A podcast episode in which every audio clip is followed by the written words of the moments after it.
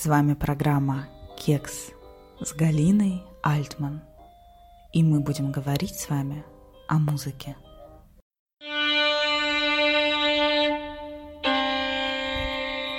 Сегодня мы с вами закрываем сериал о женщинах-композиторах, нашими современницами.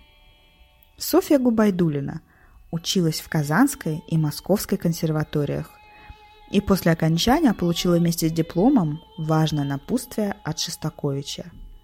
«Я вам желаю идти своим, неправильным путем». Так она и сделала. Вместе со Шнитки и Денисовым Софья входила в тройку московских композиторов-авангардистов.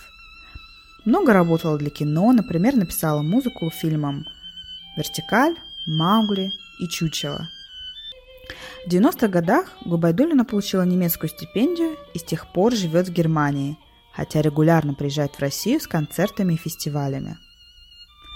Элизабет МакКонке. Будучи состоявшимся композитором, Элизабет рассказывала, что ее преподаватель посоветовал ей никогда никого не слушать и в деле сочинения музыки ориентироваться только на свои интересы и мысли – Совет оказался для Маконки решающим. И я надеюсь, не только для нее. Ее музыка всегда оставалась нетронутой глобальными трендами академа авангарда. Наглядные примеры композиторской фантазии Маконки – ее 13 струнных квартетов, написанных с 1933 года по 1984 Вместе они образуют цикл квартетной литературы, ничем не уступающий аналогичным Шестаковича или Бартака. Витизлава Капралова. Амбициозная Витизлава с юных лет решила стать композитором и дирижером. И уже в 15 поступила сразу на два факультета консерватории. Но чтобы женщина хотела дирижировать, такого в Чехии 30-х до Капраловой не видели – и чтобы сразу и дирижировать, и сочинять. Это вообще немыслимо. Но студентке было все равно, что говорят. Она начала писать свою музыку, причем такого стилистического разнообразия, в таких объемах, что и сравнить не с кем.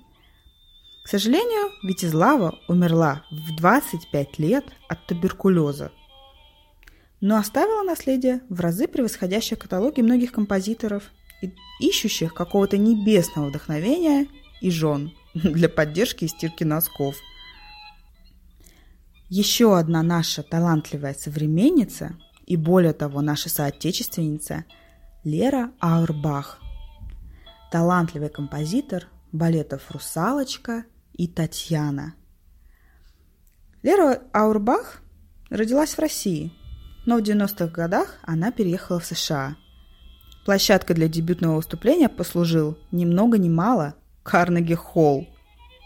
А сейчас Лера сочиняет не только музыку, но и прекрасный поэт.